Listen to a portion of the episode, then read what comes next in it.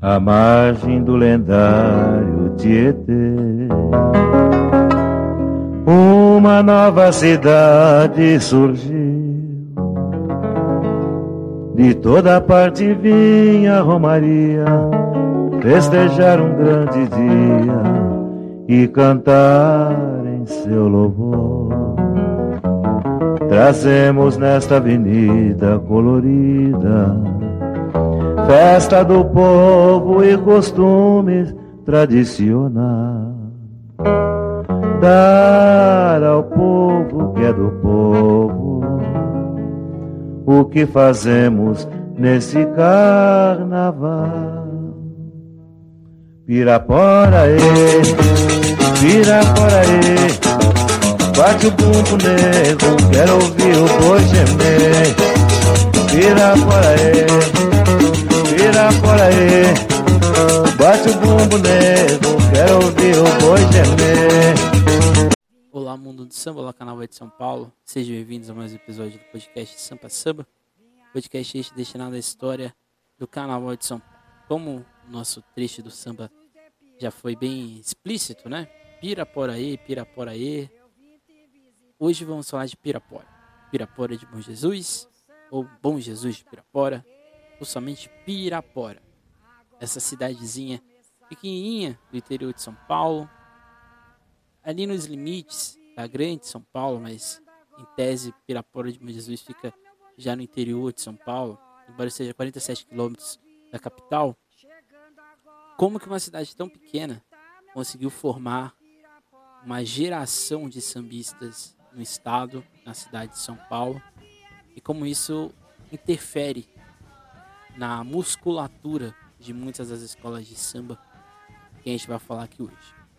Além disso, o episódio de hoje, mas também da semana que vem e da outra semana, então, episódio da é, de hoje, Pirapora, da semana que vem, Geraldo Filme, e o terceiro, que é Paulistanos a Glória, esses três episódios eles estão interligados. Então, fica aí o convite para você não desistir nesse e para os outros também, né? Então falar de Pirapora é falar da formação e da organização do Carnaval Preto na cidade de São Paulo.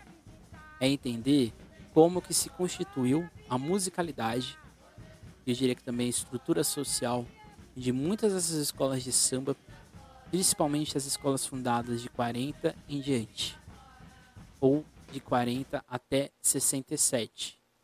O que é 67? Porque quem aqui já me acompanha há muito tempo sabe que o Carnaval de São Paulo tem um marco cronológico que é muito importante, que é exatamente a sua oficialização, que vai acontecer de 67 para o, para o Carnaval de 68.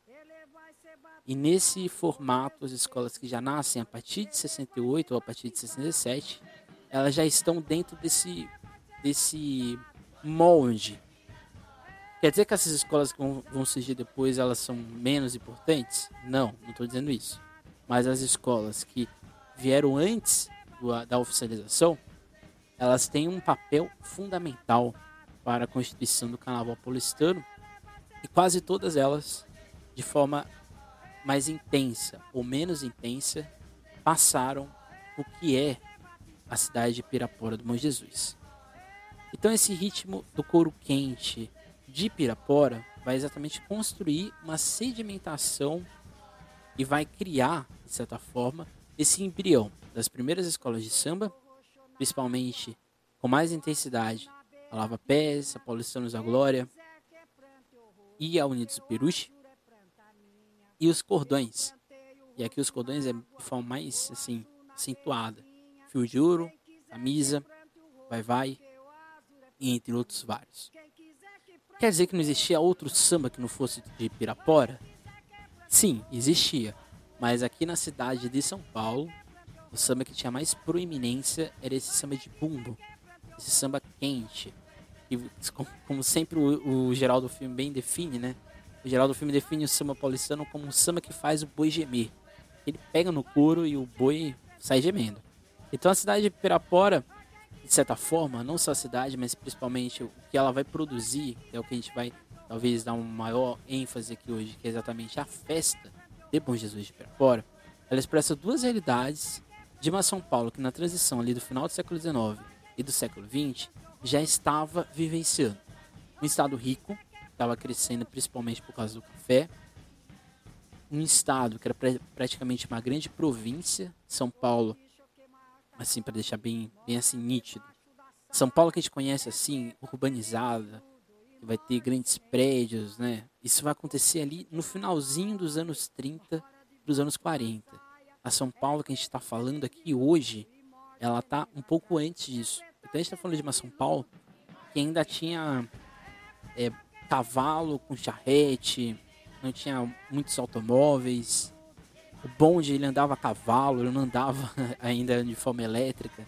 Então a gente está falando de uma cidade ainda muito provinciana. E também a gente também, de certa forma, está falando de choques de realidade. De uma cidade que quer se desenvolver e de uma cidade que ainda vive aspectos tradicionais. E que os, os aspectos tradicionais, basicamente, vivenciados por uma população negra que já morava na cidade de São Paulo e de negros, ex-negros escravizados que vinham da região do café para tentar sua sorte na cidade de São Paulo e outras cidades limítrofes, né, como Sorocaba, Piracicaba, Campinas e assim por diante. São grandes centros que vão se formando ao longo do tempo. Então, Pirapora é uma mescla de uma cidade santuário, por causa de toda a questão religiosa que vai ter, e de uma cidade berço do samba.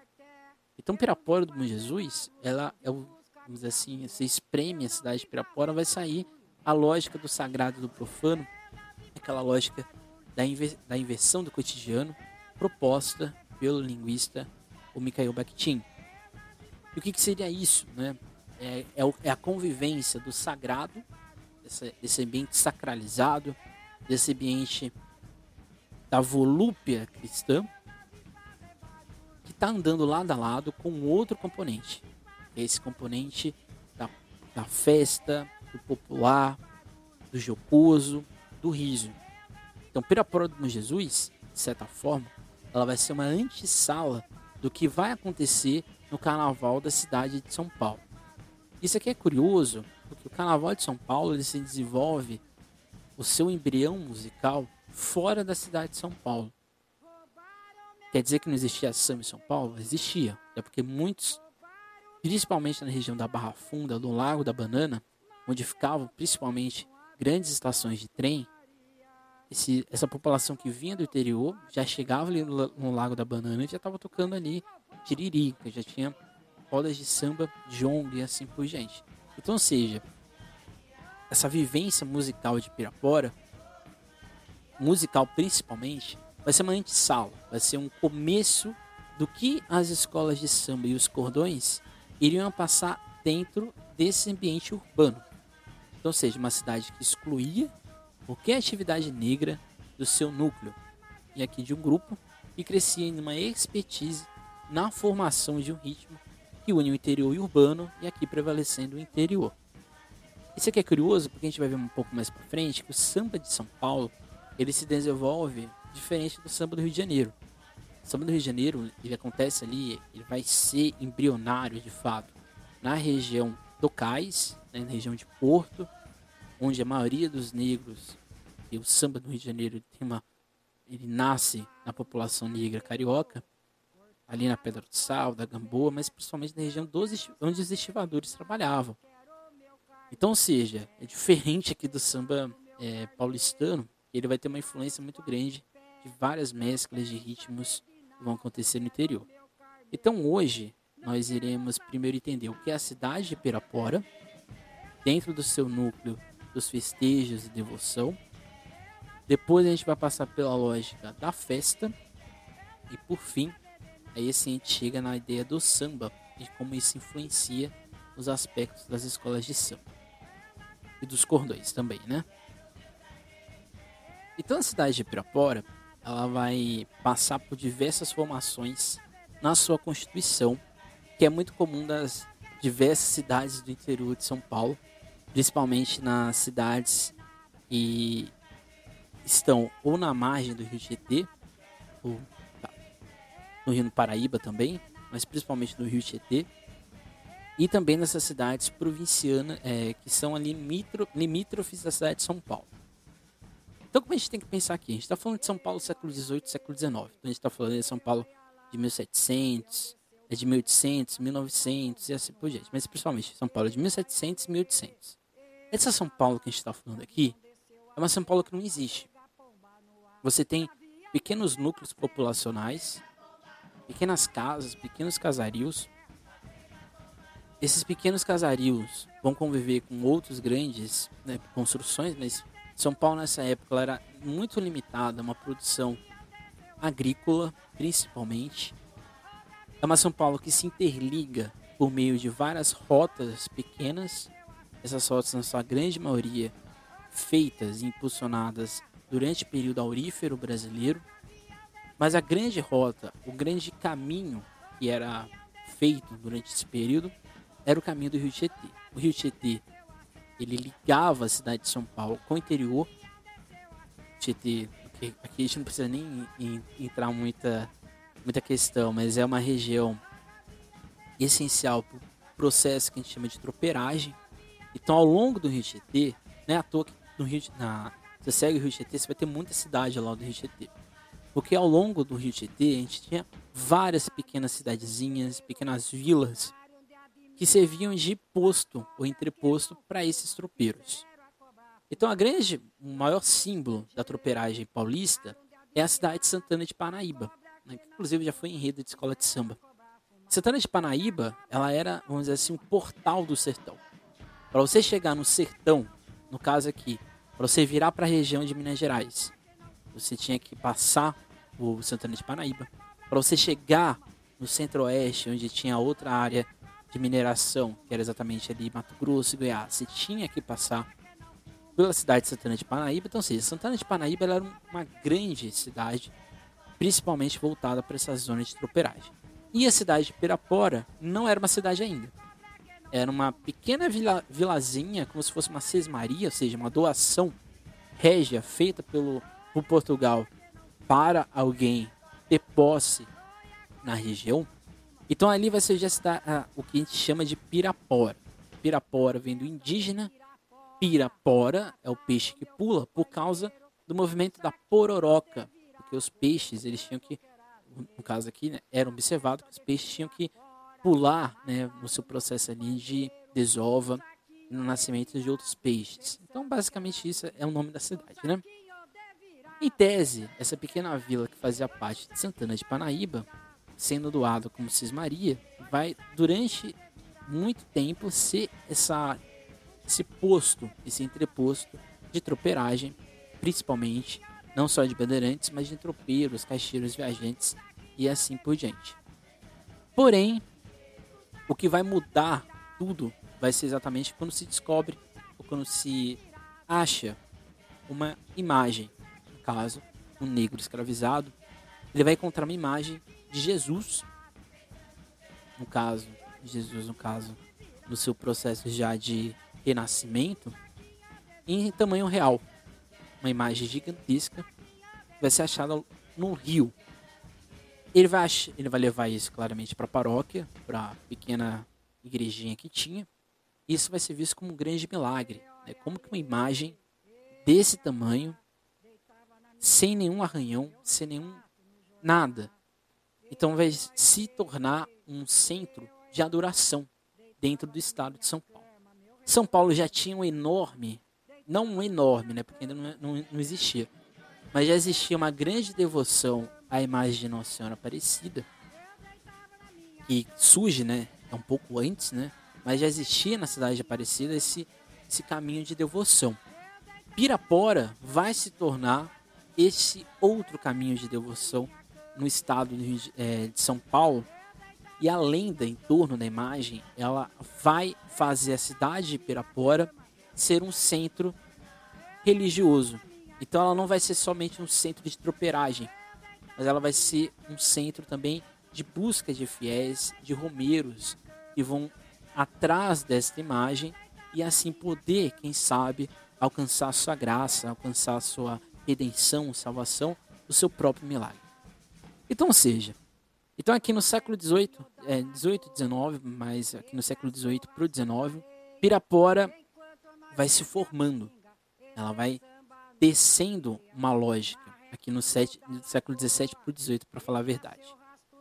Então, seja, a história que envolve a cidade de Pirapora, ela em si já é uma história permeada de várias, vamos dizer assim, crendices, de várias de vários mitos que vão ser criados em torno dessa região.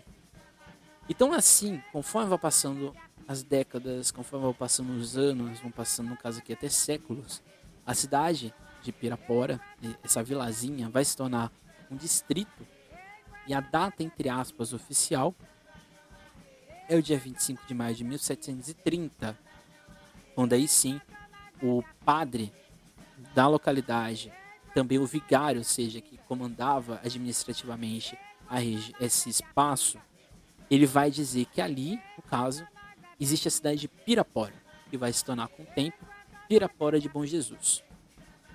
Pirapora de Bom Jesus ainda era um distrito de Santana de Panaíba, mas vai ser emancipado ao longo do tempo.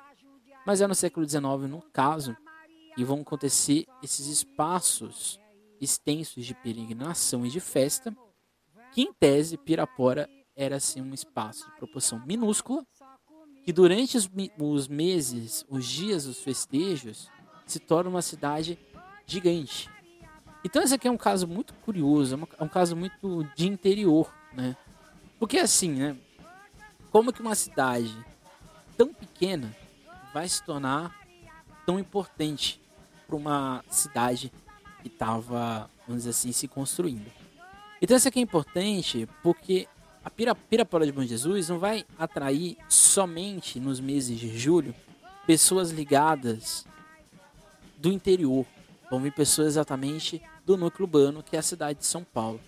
Então a cidade de Pirapora, ela vai se construir com o tempo. Aqui não existe a ideia de turismo, mas indiretamente era o que acontecia. Assim, indiretamente, Pirapora vai sobreviver por causa da tropeiragem que ainda existia, mas principalmente por causa desses romeiros, pessoas que levavam cruzes gigantes, pessoas que levavam seus votos, levavam suas preces, suas promessas, é, vamos dizer assim, a sua, o, o seu corpo para ser abençoado por bom Jesus de Pirapora.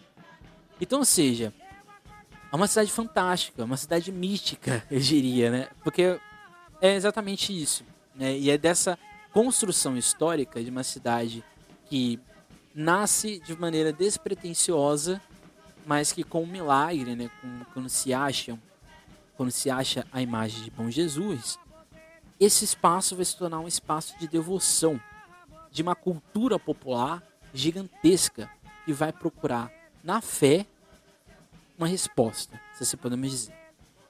Citando aqui é, Alexandre Sales, que ele é um arquiteto e tem uma pesquisa de mestrado relacionada à ideia da peregrinação em Bom Jesus de Pirapora, mas principalmente da estrutura criada ao longo do tempo para abrigar esses romeiros.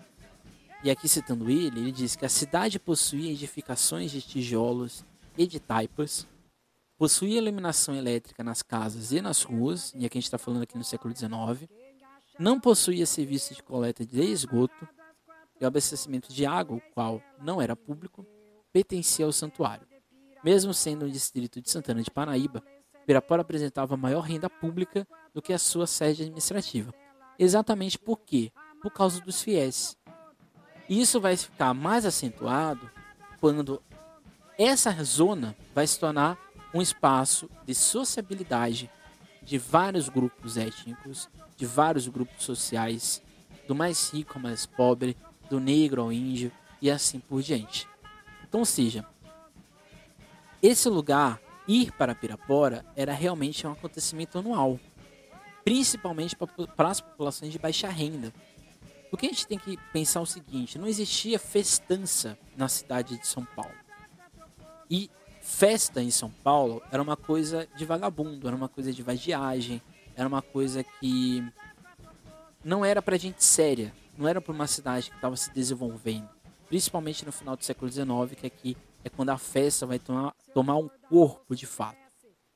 Então, ir para Pirapora era fugir dessa realidade da cidade e tentar abraçar uma identidade que era negada na zona urbana. Então, Pirapora vai formar a identidade musical desse carnaval, dessa folia preta paulistana.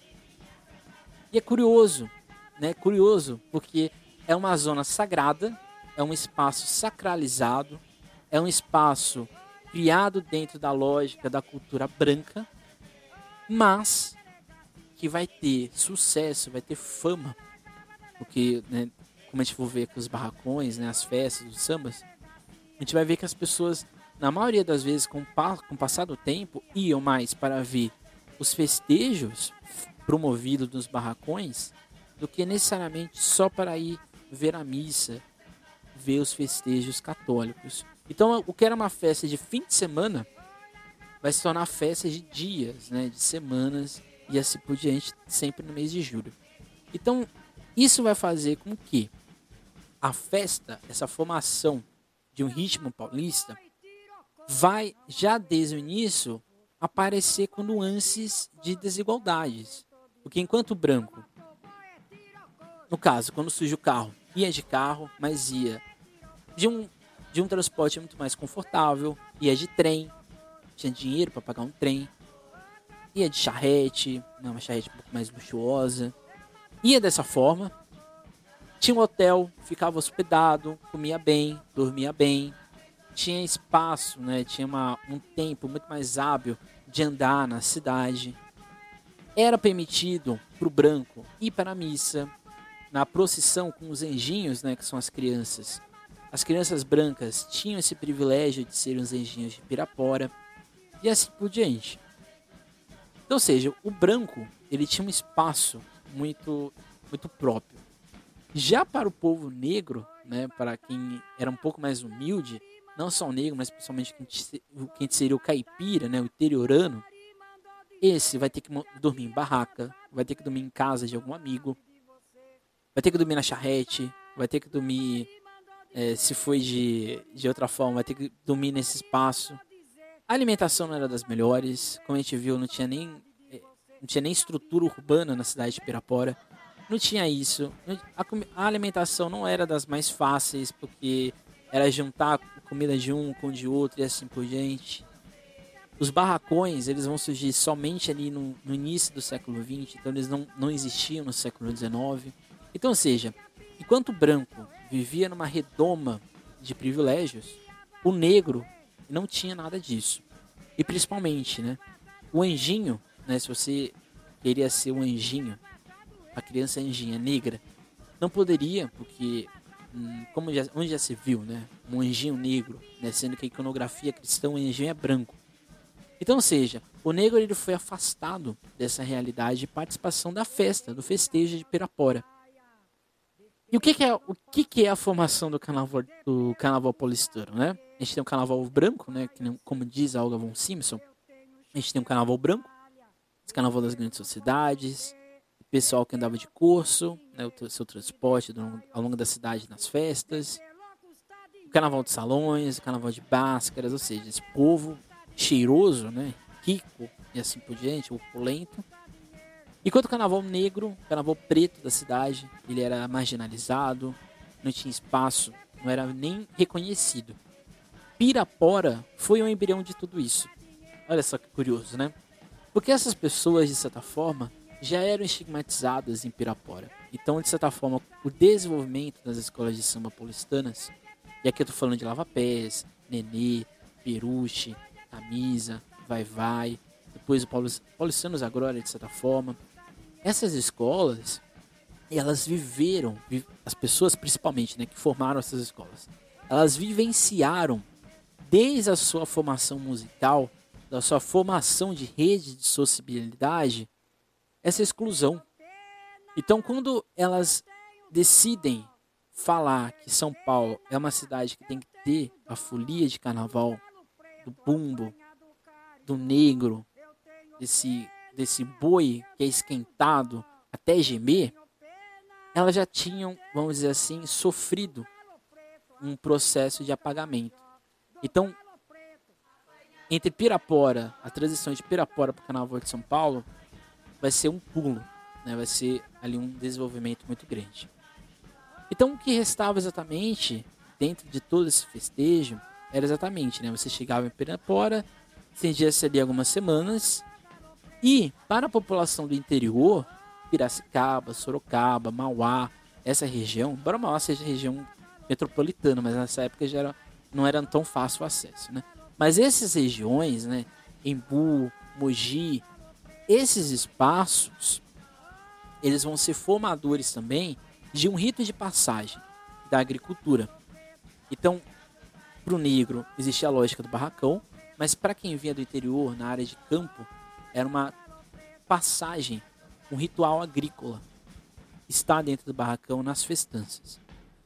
Isso aqui é fantástico, porque de novo a gente volta na lógica do Bakhtin, né, o Mikhail Bakhtin, porque ele diz exatamente isso, né? Os festejos populares, esses festejos da população, vamos dizer assim, mais marginalizada, que não está dentro da oficialidade, esses festejos não são somente espaços de festa, são também espaços de rituais.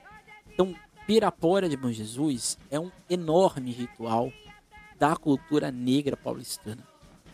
Por isso que é essencial você que está ouvindo, você que está me vendo, não sei como você está me vendo ou me ouvindo, mas Pirapora de Bom Jesus é essencial para a gente entender que é o Carnaval de São Paulo. E quando o Carnaval não consegue entender o que ele foi na sua origem, no seu DNA, ele nunca vai conseguir andar, ele nunca vai conseguir entender quem ele é. Então por isso que é, é importante a gente entender e não só entender, entender e compreender. Você entender é uma coisa, você compreender é você usar o que você entendeu para algo. Então acho que é isso que falta para muita gente no carnaval, é, não só de São Paulo, do Brasil. A gente ficou tão é, apaixonado pelo espetáculo, né, pela, pelo bonecão, pela pluma, né, por tudo isso que é opulento. A gente ficou tão apaixonado por isso que a gente esqueceu que a gente já foi marginalizado, que a gente já foi proibido de entrar numa missa. Então isso aqui é importante.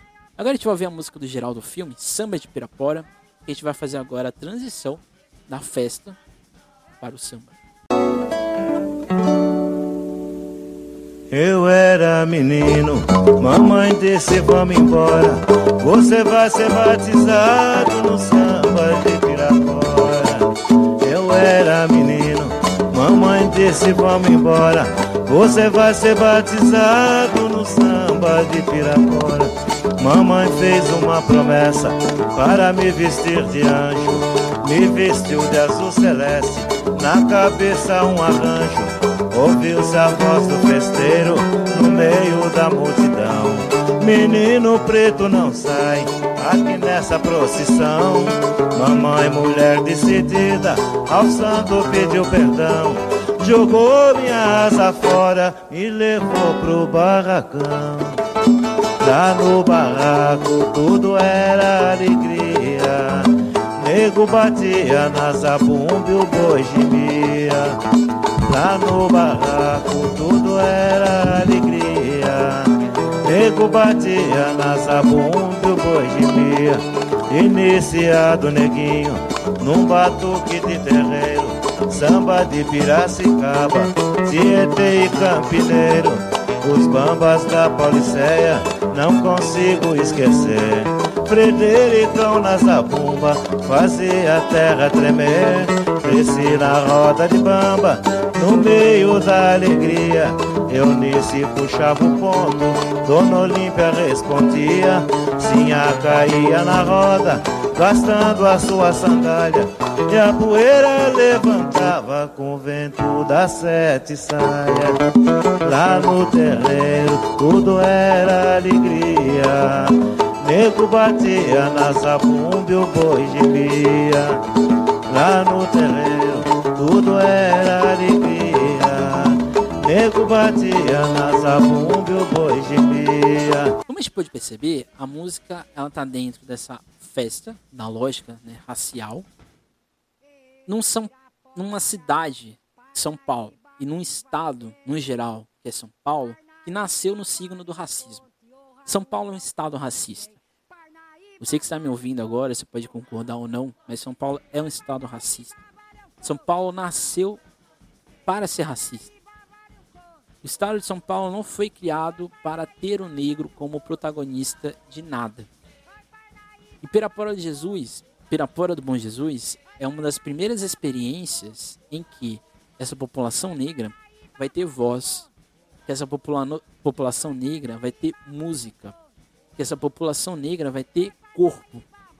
Então, Pirapora de, Bom Jesus, ela é essencial para a gente entender essa lógica racista da cidade de São Paulo, como a, do estado de São Paulo, como gente viu na música, né? Ou seja, é uma festa de negro numa devoção de branco e aqui não existe secretismo, não existe nada disso. Era só festa. Era isso que vai, vai ser esse espaço, né? Porque é um espaço grande de sociabilidade. Aí o samba diz, tem várias passagens, né? Mas uma das que mais me marca exatamente, né? Mamãe me fez uma promessa para me vestir de anjo. Me vestiu de azul celeste, na cabeça um arranjo. Ouviu-se a voz do festeiro no meio da multidão. Menino preto não sai aqui nessa procissão. Isso aqui é contado também numa um samba da Dona Esté, falecida Dona Esté, embaixatriz do samba de Pirapora. E existe um relato dela falando no geral do filme, que ela fala exatamente dessa, pasta, dessa passagem. Tá no documentário da Lava Pés, feito pela Unesp de São Paulo, e lá ela conta essa história, né, de como ela desse contato que ela teve com não só com o geral do filme, né, então o menino geral do filme, mas também com a mãe do geral do filme. No episódio geral do filme a gente vai especificar isso um pouco mais, mas a, a mãe do geral do filme, ela era uma, uma militante do movimento negro de São Paulo, não só a mãe como o pai. Então ele, o, o geral do filme já nasceu nessa lógica racial de entender que não é só estar vivendo, você tem que ser reativo. E o samba vai, vai depois disso, né? Ele, a mãe tira, né, isso tudo e leva ele pro barracão. E lá no barracão, na música, ele vai contando várias questões, né? O primeiro deles é que na música a gente entende a musicalidade desse samba que a gente fala que é o samba de Pirapora, né? Quando ele fala lá, né? lá, né? Lá no barraco tudo era alegria. Nego batia na zabumba, um tambor um pouco maior, e o boi gemia, né? E aqui exatamente naqui, né? Ele embora não ele só fale, aqui a gente consegue entender o que é o que ele está falando, né? O que, que ele, o que, o que ele quer que a gente ouça, seja ouvindo, né? Iniciado o neguinho no batuque de terreiro, e aqui ele vai falar do samba de Piracicaba, samba de Tietê, samba campineiro. Pode, a gente pode colocar aqui o samba, o samba de Sorocaba, o samba de Lenço de Mauá, entre várias outras vertentes, mas tudo era samba. É, essa é a grande questão. E ele vai contar, ele vai falar de, é de bambas, da Pauliceia. Ele vai falar do Fredericão, Fredericão, Frederico Penteado, fundador da Vai Vai, um dos maiores ritmistas da história do Carnaval Paulista. Aí ele vai falar da Madrinha Unice, fundadora da, da Lava Pés. Vai falar da Dona Olímpia, uma das figuras principais do, do festejo que a gente chamava de 13 de maio. Mas a Dona Olímpia, ela tá ela é envolvida entre a Vai Vai e a camisa, mas principalmente com a camisa. A gente tem a Sinhá, que saía na roda, Sinhá, que também está na formação da Vai Vai e também da camisa, mas ela fica mais ativa na Vai Vai. Então, seja, ele está falando do processo racializado da festa, ele está falando da musicalidade dessa festa, ele está falando dos vários ritmos dessa festa, e ele está falando das pessoas que faziam essa festa. E aí ele continua, né? Ele vai falar que a poeira levantava com o vento das sete saias e assim por diante. A música, essa música, né? Samba de Pirapora, do Geraldo Filme, ela evidencia que esses diversos sambas, que agora a gente vai ouvir, samba campineiro, samba pirapora, samba de lenço de Mauá, agora a gente vai ouvir o que é o que o Geraldo Filme está falando, e aqui acho que talvez agora vocês vão entender um pouco mais do que eu estou compreendendo e assim por diante. Samba de Piracicaba. Conhecer Samba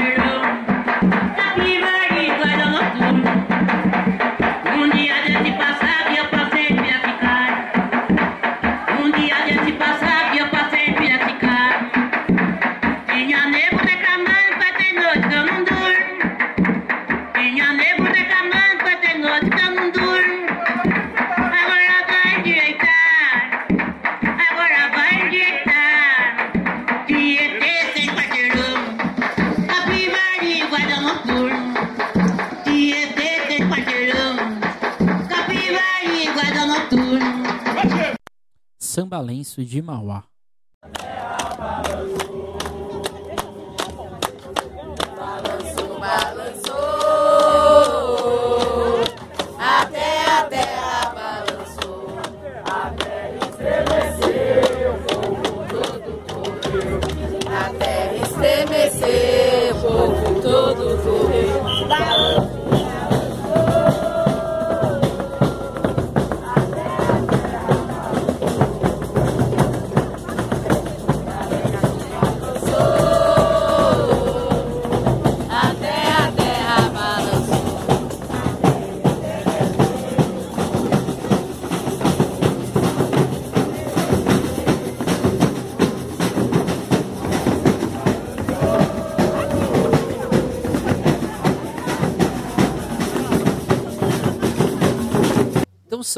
Samba, paulistano, esse samba de terreiro, não de terreiro, né? Samba de terreiro é do Rio. Esse samba paulistano, né? esse samba de interior, dos grandes barracões, ele é feito na, na pergunta e resposta, então ele tem uma narrativa muito própria. Você, eu jogo um desafio e você tem que me voltar e desafiar eu de volta. Você pode aceitar ou não. Para você aceitar, você tinha que colocar a mão no tambor, mas independente disso, né? Era uma pergunta e resposta. Claramente hoje, nas, nos festejos que são feitos, não existe mais essa, essa, essa troca. Mas na época era a pessoa responsável pelo tambor desafiava a outra cantando, né? A pessoa do lado cantava. E a outra pessoa respondia e assim por diante. Esse ritmo é um ritmo agitado, é um ritmo frenético, como diz o, o geral do filme, né? Fazia o boi gemer. E não possui uma estrutura polida. Então, que, acho que essa aqui, e aqui a gente vai voltar novamente à oficialização. O, o samba de São Paulo não é polido. Ele não foi polido musicalmente. Ele não foi polido dentro das casas de construção das grandes é, é, gravadoras que existiam. O samba de São Paulo, ele era rústico demais. Então ele não era turístico quando o carnaval vai, se desenvolvendo. Então quando o carnaval se oficializa, esse samba paulistano, ele não poderia existir. Porque ele não era vendável, ele não, ele não ia gerar lucro, o ritmo dele não era interessante. Então, ou seja, a lógica era qual? Vamos abandonar isso aqui, vamos buscar um outro samba e assim vamos seguir nossa vida. Claramente, algumas escolas não seguiram isso, continuaram na sua, no seu ritmo frenético, principalmente as que eram cordão, como camisa e o vai-vai principalmente. Outra diferença importante é que o samba de São Paulo nasce, como eu já disse, fora do núcleo urbano, diferente do carioca. O carioca, ele o samba carioca, ele nasce como paulista. Ele nasce rústico, ele nasce de uma forma frenética, mas conforme vai passando o tempo, conforme vão percebendo que esse tipo de samba, esse carnaval carioca, pode ser rentável, pode gerar lucro, a gente vai o quê? Abandonando, vai deixando ele polido, vai deixando ele bonito, vai deixando ele aceitável para o público que só quer apenas o quê? Consumir o samba. Isso aqui é essencial. O samba paulistano, o samba paulista, ele até hoje nem é, nem chegou perto de ser consumido. Porque as pessoas simplesmente abandonaram ele. Ele se tornou o quê? Folclórico. Ele não se tornou uma peça cultural do estado de São Paulo. Ele se tornou um item folclorizado. E o item folclorizado, dentro do carnaval, não existe. O folclore, você folclorizar o samba, do interior, samba de Pirapora, é você colocar que ele não gerou laços, ele não gerou outros processos, ele não andou no tempo. Mas ele andou. As escolas de samba que existem hoje, boa parte delas, principalmente as mais antigas, as que têm mais aí de 60 anos, tem influência direta, de alguma forma, com esse samba de Pirapora, com essa festança de Pirapora. Então, ou seja, o samba paulistano, o samba paulista, ele foi programado para ser apagado. E aí, e aí vem a, o nosso papel. O nosso papel como sambista é qual? Ir, a, ir na nossa quadra de escola de samba, ouvir o samba da minha escola, ouvir um samba ali, dali, daqui, de lá. É fazer isso? Ou o nosso papel é defender o que é a nossa origem? Fica a questão. Fica aí a questão, não vou responder, né? Isso se explica porque os negros não possuíam livre circulação para propagar os seus ritmos na cidade de São Paulo e o espaço de Pirapora vai se tornar exatamente esse espaço de competição. É um espaço criado para isso. Com o tempo foi construído os barracões, que está na música do geral do filme que a gente ouviu, e nesses barracões eles ficavam um pouco afastados da cidade, foram criados exatamente pela ordem religiosa com o único intuito: afastar a população preta do núcleo urbano da cidade, já que eles faziam toda uma festa e aquela festa era praticamente uma festa paralela às missas. A gente vai tirar esse povo daqui vou colocar eles lá, no, eles lá nos barracões e lá eles se virem. Só que os barracões eles faziam tanto sucesso que aí gente tá, a pessoal saía da missa e já ia direto para os barracões, né? Então agora a gente vai ouvir o Samba de Pirapora, cantado pela Dona Esther, ex-embaixatriz do samba. A vida de Pirapora. Vim aqui para visitar. Ah. Bom Jesus de Pirapora. Ele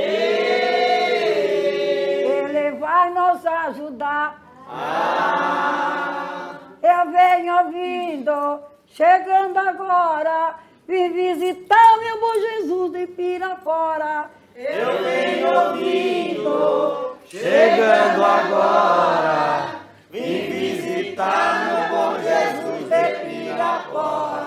Eu vim visitar. Bom Jesus de Pirapora.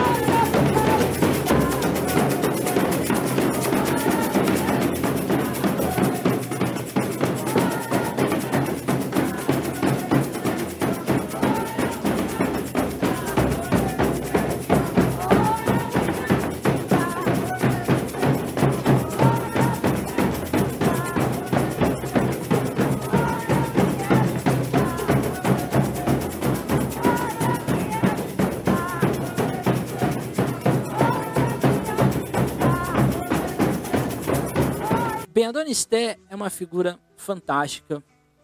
É, a história dela, a história dela de envolvimento com o samba é uma história bem triste que expressa exatamente não só aqui no caso também o machismo da época, porque ela sai, ela, um dia ela saiu da casa dela, escondida, e foi até o barracão, foi bem acolhida, lá dançava, dançou a noite inteira. E ela disse que quando ela voltou, o pai dela bateu nela sem ter fim. Ela é expulsa de casa, né? ela vai ser expulsa de, da, de onde ela morava em Pirapora. E ela vai ter que ir para São Paulo, onde ela vai, no caso, viver numa rede maior de sociabilidade, principalmente no Vai Vai, que é a escola de samba que ela, ela era apaixonada ao longo de seu tempo. Quando ela volta em Pirapora, ela vai receber essa alcunha de ser embaixatriz do samba do interior, o samba de Pirapora. E ela, ia, e ela fazia várias apresentações com o grupo que cuida da memória do samba de Pirapora, do samba de Bumbo. E ela ia, ela cantava, fazia verso, fazia rima. Dona Esther é uma das principais sambistas, acima de tudo, do nosso estado. E que a gente às vezes talvez não conheça. Dona Esther, no caso, foi homenageada no desfile da Moon, quando falou das, dos pavilhões. Tinha uma alegoria que tinha Dona Esther em cima lá na, na parte de Pirapora, uma bela homenagem, inclusive, da Mocidade Unida da Moca. O samba paulista, como a gente ouviu também, ele é um pouco mais. Ele, ele é um ritmo não só. Por mais que ele seja assim frenético, ele tem uma cadência. Ele não é descontrolado por completo. Você consegue acompanhar ele. De certa, de certa forma, ele também é um pouco ritmado ali. Você consegue acompanhar ele. Diferente um pouco do, do carioca, que é uma coisa bem assim acelerada. Vai e aguenta quem quiser. Então esse samba de roda, esse samba de bumba, esse samba de lenço, esse samba campineiro, vai, né, o tambu e assim por diante, vai acontecer ali esses embates, nesses embates vai se criando, né, essa expertise. Então, enquanto o senhorio rezava ao santo, o negro estava lá exatamente tocando, né, criando a sua contribuição ritmada para nossa formação como, como paulistano, né, como paulista e assim por diante. Então, aqui para a gente terminar, o samba foi um meio de ocupar um espaço de pertencimento social e rítmico, mesmo que não fosse respeitado e reconhecido ou não tivesse valor dentro da sociedade. Aqui citando o geógrafo Alexandre Duzena, ele aponta que a contribuição dos negros vindos das cidades interioranas, onde a concentração de comunidades escravizadas permitia a estrutura do samba, a partir do batuque, do tambor e das danças de omigada, isso, aliado após a abolição com as idas aos festejos de Pirapora, construíram o que futuramente seriam os cordões carnavalescos, fundamentais para a construção do carnaval paulistano. Então, falar de Pirapora é entender e compreender o nosso passado de samba. É compreender todo o apagamento de nossa raiz que foi preterido por um modelo comercial de festa e de musicalidade. Um dos maiores nomes dos barracões de Pirapora era exatamente Geraldo Filme. Esse que começou a ir ele frequentou Pirapora primeiro como criança, como ele bem expressou nessa música, que chega até a ser engraçado de certa forma. Mas Geraldo Filme foi uma, o maior expoente desse samba de Pirapora. Ele, Dona Esté e Oswaldinho da Cuica. Mas o nosso foco aqui hoje é Geraldo Filme. O Geraldo Filme, ele vivenciou Pirapora, ele cantou Pirapora, ele levou Pirapora para fora do barracão. E é Geraldo Filme o nosso próximo homenageado aqui nessa, nessa, nesse, nessa sequência, que não é uma série, mas é uma sequência que é de propósito. Então no episódio que vem a gente vai falar de Geraldo Filme, esse cara fantástico que poucos conhecem, mas que com certeza já ouviu algum samba dele. Então no episódio que vem a gente vai falar de Geraldo Filme, da sua importância para o Carnaval de São Paulo, para sua importância do samba paulista, para a importância do samba brasileiro, e se é do samba brasileiro, é do samba mundial. Então a gente está falando dos principais compositores de música do mundo, que é Geraldo Filho. Então esse foi o nosso episódio de hoje. Um episódio fundamental, ao meu ver.